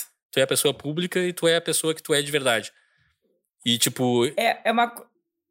pode falar. Não, pode falar. Pode... É que Não, fala. no filme fica bem clara essa dualidade, assim, que ele joga o jogo É, e ela não quer nenhuma parte disso. E, tipo, é uma frustração pra ela porque ela entrou ali achando que seria diferente e acaba não sendo, assim. é, então, ela não consegue né, viver des- dessa maneira. É, é óbvio que ele não vai dizer pra ela, não, tem o seu amante também, sabe? É, não, sim. Tem a sua vida, ah, né? Mas assim, ele tá. Eu tô te dizendo como é que é. Se tu Uhum. quiser, tu vai, entendeu? Exato. E assim, nessa cena e depois na outra lá, que o. Nossa, eu não acredito que eu fiz isso aqui. Esquece. lá na cena do. tchuc, tchuc, né? Atirando ele tá... nos fazões. que é, a- é a coisa mais cruel, né? A tradição, olha só, a É. tradição. Mas é que aquelas aves são já criadas ens- pra isso. Elas não existiriam se não fossem atiradas. É, né? Tu vê. A natureza já tava pensando na família real. Que loucura! E. Mas então, nessa cena do bilhar e na cena em que, no dia lá da. da- que o guri já aprendeu a atirar, que, vai ser ali a prova, né? Final É. e tal. ah, e ela sai correndo e, e pede para não atirarem e tal. E, e diz que quer pegar o filho. Sim. ah, e ele cede, né? Ele cede. E, ele, e tu vê claramente que a velha fica puta da cara Aham. né? Mas, enfim, eu acho que aquilo ali ele, ele, ele sentiu também, sabe, por. Alguém teve ali a, a, a, aquela petulância de falar publicamente: não, eu não quero isso, entendeu? Mesmo É. que seja um ato é, pequeno, não, mas eu não quero. Era um, um mini protesto dela e, e ele aceitou porque ele. Bem ou mal, ele tá nesse barco também, sabe? ele É, exato. também sente isso. Eu acho que isso, pra mim, E- agora. Eu não tinha essa informação também do, do Charles, e tu falando isso é meio que a, a peça quebra-cabeça que pra mim completa por que, que o filme acontece do jeito que ele acontece. É. Que, tipo, a reação dele faz todo mal- sentido. É, bem ou mal, assim, cara. Ele também tá sentindo um pouco disso, sabe? Então, a Sim. vida inteira, ele nasceu naquela, naquela conjuntura também. Ele foi posto naquilo. E tá, tá certo que é mais fácil para os homens, né? Porque a gente sabe, Sim. numa sociedade machista, mas deve ser ruim, entendeu? Tu ter uma vida dupla. Com certeza. Porque as circunstâncias, não porque tu quer, mas porque as circunstâncias te obrigam a isso Uhum. sabe? Para tu ter um, um respiro. E eu achei bem boa essas duas cenas porque mostra ali, né, a, uma humanidade de- dessa, dessa figura. Né. Né? É, Gostei. Eu acho que o filme faz um bom trabalho de tornar ele um personagem humano, compreensível, mas não carismático em excesso. Sim. Ele continua como vilão, de é, certa né? forma. Não é, em absoluto. Mas é- essa coisa dos filhos eu acho muito interessante. Tipo, ela é super contra os filhos irem atirar. Ela não quer que eles Uhum. aprendam a mexer em armas. E o Charles, não, é a tradição, eles têm que aprender, não sei o quê. Mas no momento que ela chega, não, chega disso, vamos, nós estamos indo embora daqui. E ele cede, assim, ele, ok, Sim. eu É entendo. verdade. Achei muito boa essa cena. É, Tem uma coisa só que me, que me intriga essa- nessa, nessa relação deles. Ah, e até foi por isso que eu, eu realmente eu não tinha essa informação também que a, que a Bi falou, da- como eu falei antes, da- sobre o Charles. E... Mais uma vez, eu posso estar errada, Não. entendeu? Mas eu Não, sei que é de muitos anos. Não, Sou é- real, eu já tinha ouvido coisa assim, mas é, tipo. Guardei Não, zero, tá é- ligado? Mas tu falando. Sua. Não, e só que eu ia falar que eu acho que isso, essa questão dele ter, ah, não sei, eu usei o termo traição antes, não sei se, é- se era exatamente uma traição, mas ele ter essa relação com a Camille, ah, a Diana sente isso, mesmo que ela já, mesmo que ela saiba Sim. há muito tempo. E eu acho que o que simboliza isso é o colar, justamente É. que gera que gera uma das melhores cenas do filme, uma das cenas mais fortes do filme, que é o, É. jan- o jantar, que ela Sim. come, que ela começa a comer as pérolas do colar, né? É aquela que E é, fica tão ansiosa e começa a arrancar o próprio É. colar. E daí começa a Uhum. comer as pedras. Ele tem um toque genial. Não sei se tu vai falar agora, Alexandre. Não, não, não ia falar isso. Eu, eu, só, eu só tava falando que o colar ele é introduzido nesse sentido dela, dela se preocupar, dela, disso afetar ela, Uhum. e também é introduzido como um símbolo de sufocamento para ela, né? Ela tá toda Sim. hora mexendo naquele colar e tal, e isso é muito simbólico. Mas o que que tu vai falar com ela? Qual é o Total. momento? E tem, que- Não, que daí e ela. tem que estar engolindo certas coisas. É, exato. Ela, ela come as pérolas, literalmente, mastigando. Assim, é uma coisa horrorosa, de perturbadora. Mas depois ela levanta da mesa e vai direto pro banheiro. E no caminho, se tu prestar atenção no plano, ela tá com o colar no, no pescoço. Tipo, aquilo é tudo uma, uma viagem, tá ligado? Não, Sim, É sim. por sim. ansiedade. Achei Sim. muito genial, assim. Primeira vez que eu vi, eu já. Muito, uau, uau, que muito. legal. É, é tipo, é, é- é esses momentos de, de, de liberdade poética ali, de, de fuga da- Uhum. do, do realismo, que eu acho geniais nesse filme. Também tem É, alguns e o filme também. É. nunca aponta, ah, isso é irreal. Não, é tipo detalhes Sim. assim. é, tu percebe que o colar continua no pescoço dela. Ponto. O Sim. filme não Sim, chama o- atenção o, pra o isso. trans- o, o transtorno dela, até com aquela figura histórica também, a Ana, Ana Bolena, acho que é Ah, o nome, né? Que é por causa do livro que o Ah. espião botou no, na cama dela, É, inclusive. Que, que ela devorou o livro, enfim, ela conhece é. de cabo a rabo, conhece a vida da mulher inteira.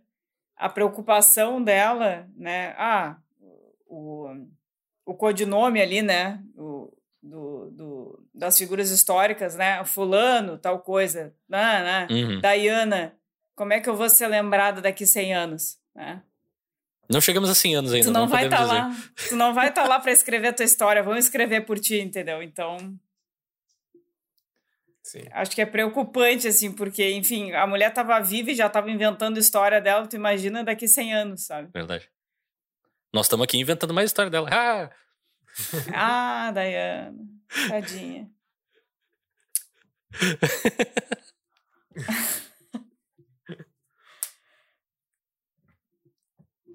Deixa eu lembrar agora. É... Onde é que a gente tava mesmo? Eu me perdi, né? Me perdi ah, na curva. Gente... Não, mas. A gente tava na esse, cena esse do... é, Essa coisa da Ana, da Ana Bolena, desculpa, eu vou me entregar aqui. Passou assim, ó, quilômetros da minha cabeça, porque eu não sei nada. O filme não faz nenhum esforço em dar muito contexto. Quando ela aparece é, lá no final, eu fiquei, contexto. oi, o que que tá acontecendo?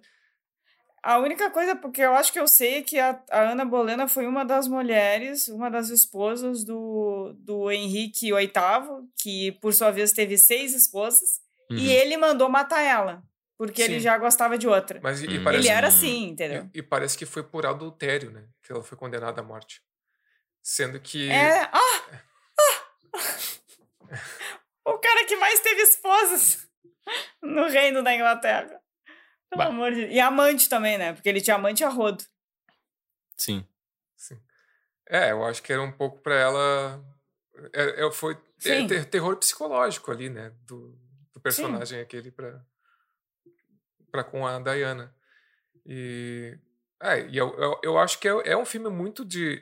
E que eu gosto muito disso, dessa proposta, desse terror psicológico simbólico e, e, cara, como o Rafael falou ali, desses momentos de, de fuga da realidade, que o, que o filme não dá tanto foco para isso, mas e, o que eu gosto também é que ele constrói uma, uma, uma narrativa de terror uh, que é o terror da vida, das relações, sabe?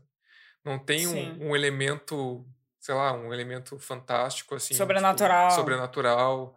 Que é, não, não que eu não goste desse tipo de filme também, mas eu, eu acho muito impressionante como uh, como quando um filme consegue trazer esse gênero, trazer uma abordagem de terror, se utilizando das, das pessoas, de, de vida real. Assim, Dos sabe? problemas tipo, reais, dos exato. Problemas reais. E como isso pode ser realmente aterrorizante. Uma família que, que, te, que te oprime, uma, sei lá, uma rainha que não vai com a tua cara, não, não, não te suporta, né? Um, um palácio que tu, que tu tá lá e não queria estar. Tá, tipo, como isso é de fato aterrorizante e são coisas que estão no, no, não no nosso dia a dia, mas no dia a dia dela, né? Sim. É. Sim, não. Lá, problema todo mundo tem, entendeu? Em maior ou menor escala, mas eu acho que eu, o meu gosto, né? Eu prefiro esse tipo de, de, de filme de terror, entendeu? E desse suspense, esse terror psicológico, sempre gostei mais, não gosto de tomar susto. Eu prefiro muito mais isso do que o terror clássico. Uhum. E aquilo que o Rafael falou, que é uma coisa que tam... nessa linha, né? Não exatamente, porque eu sou aquela pessoa que geralmente apura as outras pessoas, mas eu detesto, sabe? Uh o meu pai é uma pessoa muito regrada, sabe? Ele uhum. tem horário para tudo. Eu também sou assim. Mas uh, eu não obrigo os outros, entendeu? A fazer. Quer dizer, eu não sei se eu te obrigo, Xane, mas enfim. não vamos entrar numa discussão de casal neste momento. Mas assim, ó, uma coisa que eu sempre detestei era, por exemplo, quando meu pai dizia está na hora do almoço. Às vezes eu não tinha fome, entende? E eu tinha que comer no horário do almoço, porque eu era um tanto quanto vagal e eu não gostava de lavar a louça depois, entendeu? E eu sabia que naquele horário, né, o serviço ia ser completo. Sim. A comida ia estar tá quente, eu ia comer e depois a louça ia ser lavada. E aí eu pensava, hum, é, acho melhor comer agora. Mas é horrível essa sensação. Eu, pelo menos, eu não gosto, entendeu? Sim. De comer sem ter vontade, sabe? Tu não, não é o mesmo prazer, sabe? Não... Porque tu come diferente quando tu tá com fome, né? E é muito. Sim, agora tu pensa. Sim, só que tu pensa, eu sou de uma família, né, normal. Agora tu imagina com toda aquela pompa e honra, né, tu ter que ainda ficar com carinha de feliz. Sim. Essa é o Bush. Bah, eu, eu confesso que eu tenho uma certa identificação, assim, porque quando eu era mais jovem, eu sou de uma família relativamente grande, não, eu não sou filho de reis e rainhas, obviamente. Gostaria até a, banca, a conta bancária se beneficiar. Ah, interessante. Mas a minha família, especialmente no Natal, por causa dos meus tios e minha avó, todo mundo gostar muito de tradições de família também. Sim. Era meio que a, as coisas feitas pro Natal eram sempre as mesmas. Os horários Sim. eram sempre os mesmos. O dia Sim. seguinte do Natal a gente sabia que ia ter o mesmo porco todo ano. Tipo, isso me Exato. enlouquecia, assim. Uma das coisas que eu fiz recentemente, assim, quando depois da minha avó falecer, enfim, a família se, se espalhar mais, não se reunir tanto, é, bah, vamos quebrar isso e fazer o que a gente tiver vontade de fazer no Natal, azar. Se esse Natal a gente quiser pedir um fast food, que seja. Mas, pá. Então, assim, é, é, é, esse ponto de identificação com o filme eu tive forte, assim. É, porque as, é, tem, tem dois olhares aí, né? Às vezes tu dá uma saudadezinha, não sei, assim, Natal hoje em dia, para mim não é a mesma coisa do Natal quando eu era criança, claro, entende? Claro. Então, assim, dá uma saudade, mas ao mesmo tempo, cara, por que sempre a mesma coisa, entendeu? Que chatice. Parece que se tu não fizer uh, exatamente, se tu não botar aquela comida na mesa, sabe? Se tu não colocar aquele enfeite na, na prateleira, as sempre coisas. Sempre o mesmo peru né? seco no Natal o mundo vai, vai girar ao contrário, sabe? Mas, enfim. É. Algumas coisas não me agridem, entende? Então, tipo, ok fazer. Outras, Sim. sabe, pra quê? Sabe? É necessário? É aquilo que eu disse da tradição. É necessário isso? Tipo, agride a pessoa, faz mal. Por que não uhum. mudar? É, naquele, eu vou te dizer, naquele contexto, eu acho que quase nada é necessário. Bom, é. é. A família real não é necessária. Pronto, falei. Eu vou ser cancelado agora. Mas beleza. Eu morro atirando. Não é necessário. Vai ser cancelado por monarquistas, Rafael. Morreu atirando, Olha... não tem problema. Olha que tem, hein? Olha que tem um povinho aí, hein? Ah, fiquei, a gente ficou sabendo hoje, né, isso, uh, que na Inglaterra a única pessoa que tem foro privilegiado é a Rainha Elizabeth. Ah, que beleza. Isso é uma... Não, mas eu vou te dizer, sabe quantas pessoas no Brasil têm foro privilegiado? Mais de duas mil. Então é uma coisa a se louvar. Verdade. É, é uma coisa bem interessante. Mas trazendo de volta pro filme rapidinho, o que, que vocês já. Vamos pro final direto. Que acho que a gente já Vamos. falou dos pormenores, não tem muito o que descrever cena a cena. Sim. É um filme para ser visto, sentido. E acho que as coisas mais interessantes a gente já pontuou também. Mas pro final, assim, começo do filme. Tá, eu vou começar pra, a falar do final falando do começo do filme. Bela bola. No começo do filme, antes de começar o filme, de novo, eu vou falar pela terceira vez, a primeira coisa que a gente vê é uma cartela dizendo. É, é uma. Como é que mesmo? É uma, uma fábula inspirada por uma tragédia real. Eu acho que o real serve é. pelo duplo sentido aí também, inclusive. Ah, e daí eu fiquei, sim. pelo menos eu, sendo leigo e, e burro, fiquei o filme inteiro pensando. Burro. Ok, a tragédia real é que ela vai morrer no final do filme. Esse filme vai ser o último Natal dela, ela vai morrer. Ok. E daí chega o final do filme, ela sai de carro, dirigindo, a família toda fica naquela expectativa de ela saiu, o que, que nós vamos fazer agora? E eu, tá, ela vai morrer de carro, e daí, não, ela não morre de carro. Ela só chega onde ela queria é. chegar. Pois é, isso, que, isso é uma Mas aí depois foi ali na internet que ela morre anos depois, né? Não tem, nada, não é, não tem nada ah, a ver cara, com essa. Eu, eu, eu acho eu juro que isso, eu não cara. tive essa. a tragédia que eles falam aqui é o divórcio. Sim. E, não, é, o divórcio e. Não, pra mim a, tragédia... a, tragédia é a vida dela. Bom, é, é sim. aquele momento na vida dela. Né? Uh, sim. E eu acho muito genial. Eu acho as escolhas desse filme muito boas. Sabe? Inclusive uhum. essa, essa escolha de não ir pelo um caminho óbvio que, tipo, ah, um filme biográfico sobre a, a Diana. Ah, vai, vai, acabar com a tragédia da morte dela. E daí fotos sim, dela reais vão isso. aparecer na tela, a gente vai chorar é. e trilha sobe. Não, cara, o cara escolhe outro, outro rolê, é outro. Uhum. É outra coisa, cara. O cara faz um é. filme, o cara faz um terror psicológico que, aliás, Eu... tu, tu, falou do começo e do final. E, e, e, faz todo sentido, porque o começo se relaciona muito com o final, que é tipo a relação uhum. dela uh, como, sei lá, tipo, talvez sem um pouco dessa pompa da, da família real, tent, uh, tipo, sendo usando no final usando um boné, no começo dirigindo um carro que ela não deveria estar dirigindo. dirigindo. Sim. Eu, eu acho o símbolo do boné no final do filme ah, é, é, muito, muito forte, sabe? É. É. E, e no, em ambas as situações ela tá fora daquele palácio, tipo, primeiro dirigindo um carro e meio perdida, pedindo indicação para as pessoas na rua.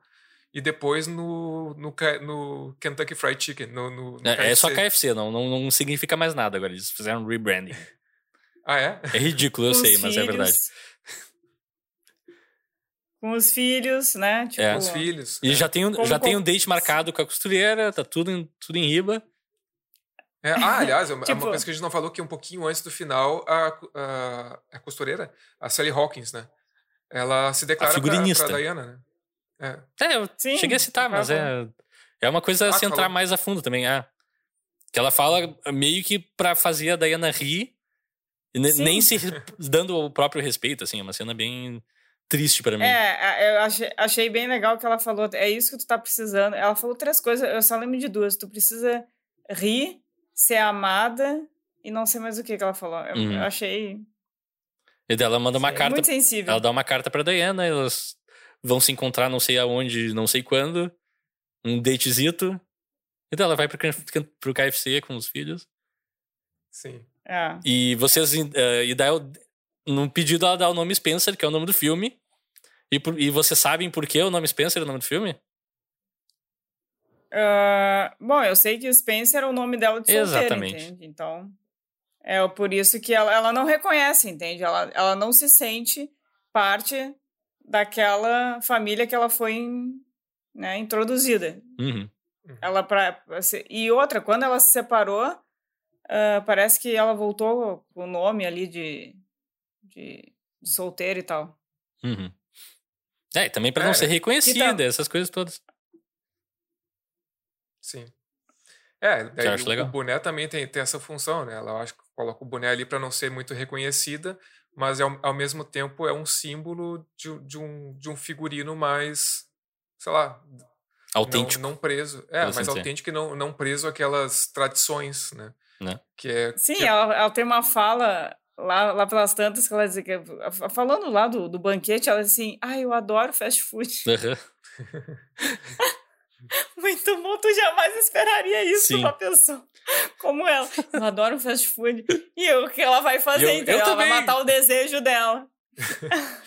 é. Mas poderia ter escolhido uma é. coisa melhor, né, Dayana? Pô, por favor. E tem a história... É, verdade. KFC não, não tá com nada. Podia ir no Maczito. As crianças iam gostar mais. Não, pô, Pizza Hut. Não existe melhor, mais, pô. acabou em Porto Alegre. Acabou em Porto Alegre, mas deve existir pelo mundo. Aí eu tô fazendo propaganda de graça. é brabo. Não, e, o, e o, esse final também, o, antes do final, ela, ela no, com os filhos no carro, sabe? Cantando é, música ah, brega legal. dos anos 80 também, muito tria aquilo. É.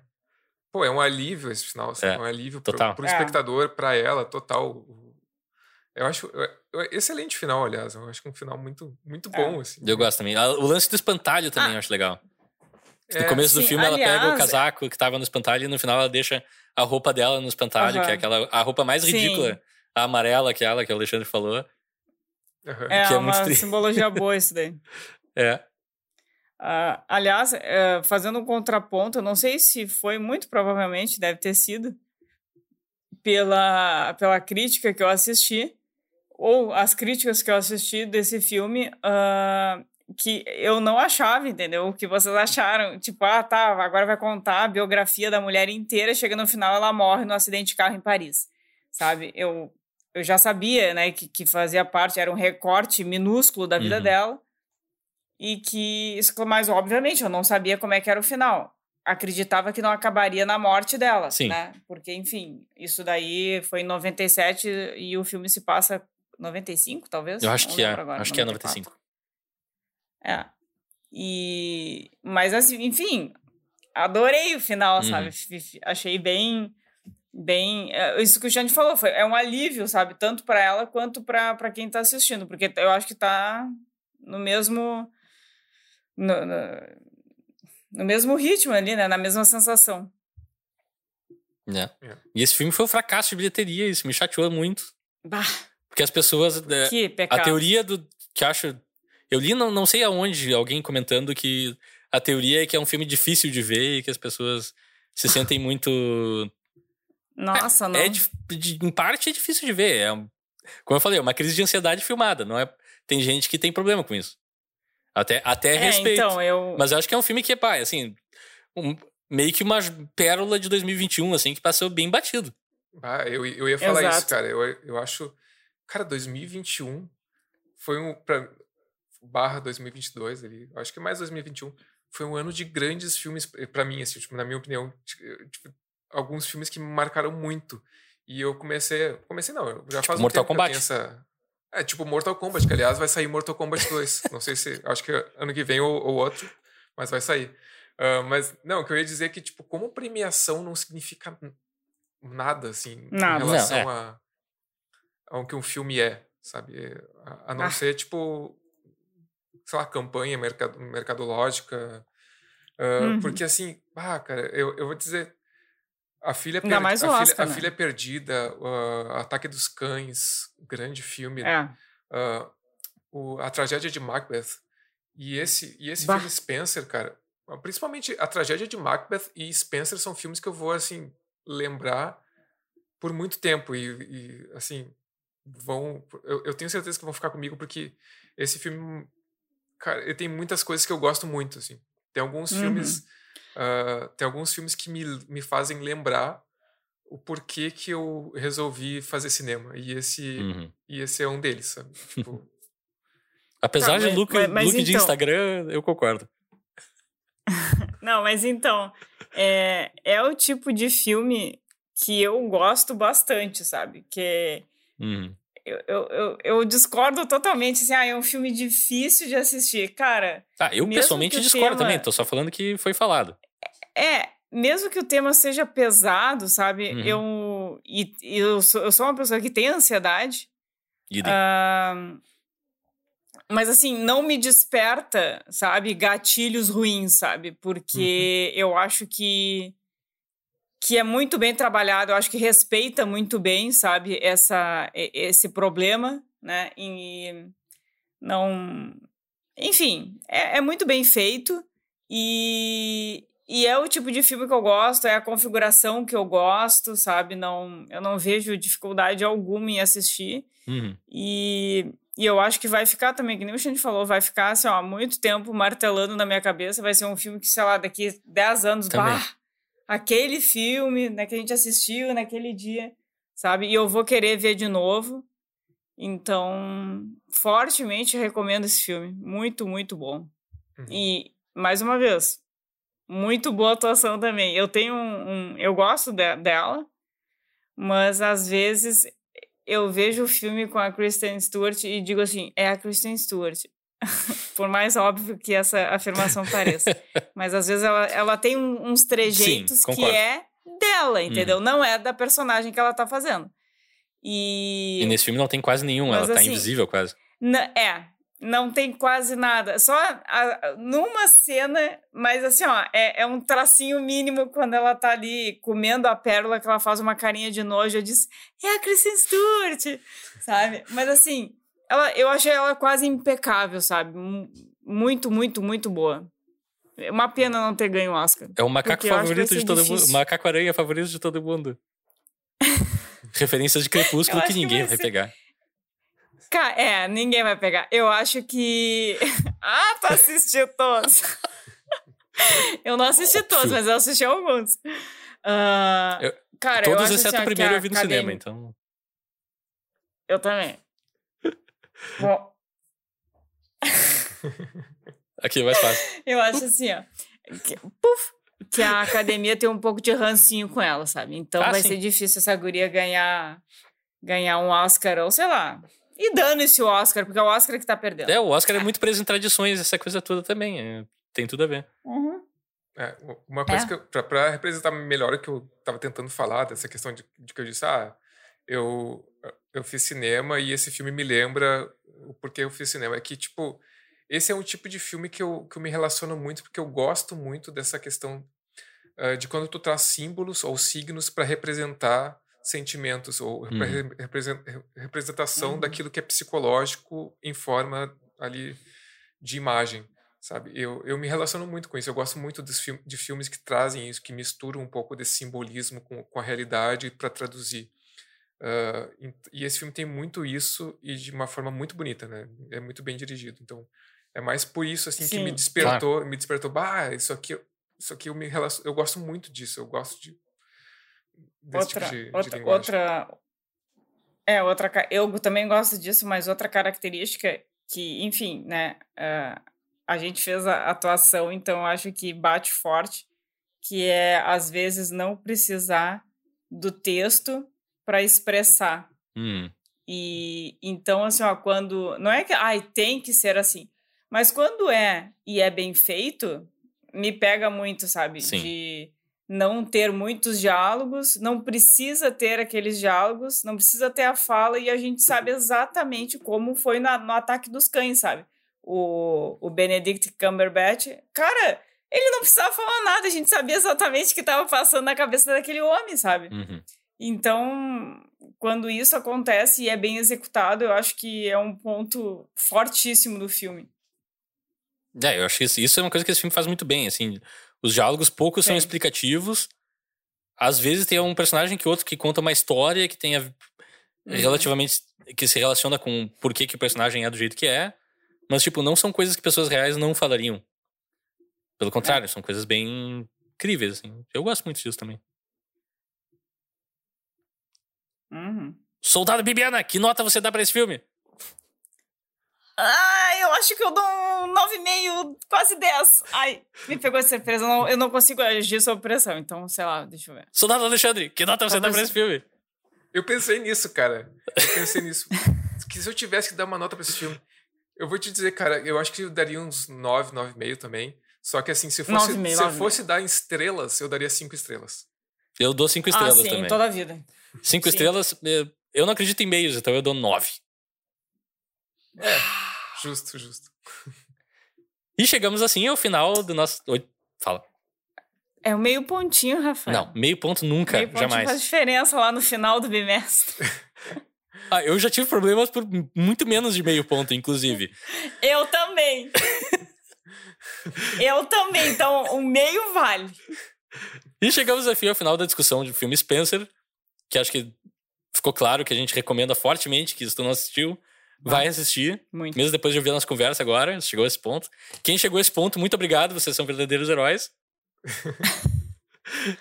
e daí vem aquele momento do programa que eu sempre falo que vem aquele momento do programa, mas. Gente, que filme vocês recomendariam para quem gostou de Spencer? Quem quiser começar, que ah, se pronuncie. Então, eu vou começar porque eu já tenho um. É do, do mesmo diretor, ah. Pablo Larraín, né? E o filme se chama No, já citei esse filme durante a nossa conversa. E, cara, Alexandre também um retrato para variar. também um retrato histórico, só que diferente do, do, do Spencer, é mais assim, uh, não é tão simbólico, ele é mais documental. É, ele, ele, é uma ficção, assim, mas ele é mais assim tradicional uh, na narrativa, porém no, no formato, na direção, ele é experimental porque ele é um, um formato mais quadrado, né, um 4x3 que a gente chama ali, né? e meio que simulando um VHS, né? Uhum. E, e o No, é, ele é protagonizado pelo Gael Garcia Bernal, que faz o, o, papel de um publicitário, né? Que tem a incumbência de, de comandar a campanha do não num plebiscito que é proposto pelo governo ditatorial do Chile, né? Oh, uh, ah, para consultar a população se ela quer, uh, se ela está a favor dos militares ou não, se ela quer continuar com aquele governo ou não. Né? Com o Pinochet. Com o Pinochet, exato. No, e jamais. O... Com militares, nunca. É... No. E, e, o, e justamente o Gael Garcia Bernal, o personagem dele, tem essa incumbência de fazer com que a população diga não, né? Que, através de, de, de, ideias publicitárias, de, de, uma campanha publicitária na TV, né? E, é, e então é, é basicamente por aí, né? Uma história sobre isso e também tem um, um formato totalmente diferente do, desse que a gente viu, mas também acho muito bem dirigida, a direção chama atenção. Né? E recomendo. Mas eu acho que é, o, é uma característica desse diretor, né? Ele, ele fez. eh, Eu acho que ele pega ali momentos históricos, né? De pessoas reais Uhum. e para construir a, a narrativa. Ele fez isso com, com o No, tem a Jack e esse daí, pelo menos.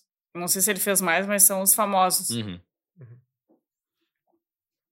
Massa. E aí, é um bom filme, eu também gosto. Eu indico, pra mim, o filme que mais me lembrou desse. Ah. O filme que mais me lembrou esse foi A Favorita, de 2018. Ah, bom que filme. também muito bom. Ah, é sobre bom. uma família real.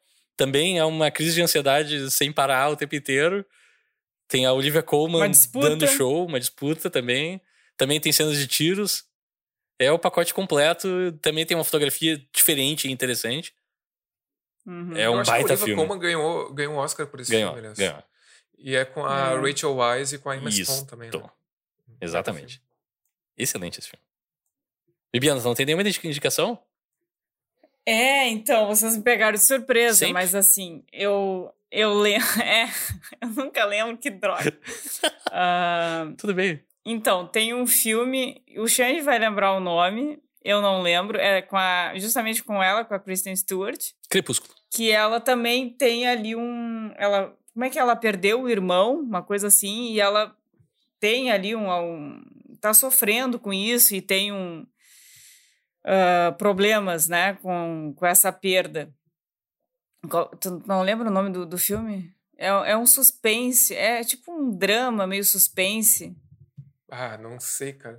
É, Eu sei que tem o Acima das Nuvens, que é com ela e com a Juliette Binoche. Sim, E eu tem lembrei de falar esse, mas eu acho que esse outro tem um clima mais ah, parecido. Personal Shopper, talvez. Personal Shopper. Ah, é esse isso, é Personal bom. Shopper, Esse filme exato. é muito esquisito, mas muito legal. É esquisito e legal, exato. E também o Xande falou, não posso deixar de não citar, porque tem essa característica do, do não falar, né? E, e, e tu vê que tá ali a, a emoção da pessoa, e já que a gente tá falando em gente inglesa, vamos falar então da, justamente da filha perdida.